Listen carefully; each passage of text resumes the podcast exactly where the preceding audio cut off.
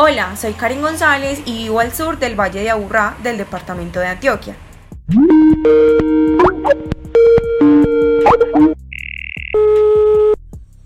Y yo soy Daniel, vivo en el municipio de Amagá, en el centro poblado Camilo C, en el suroeste de Antioquia.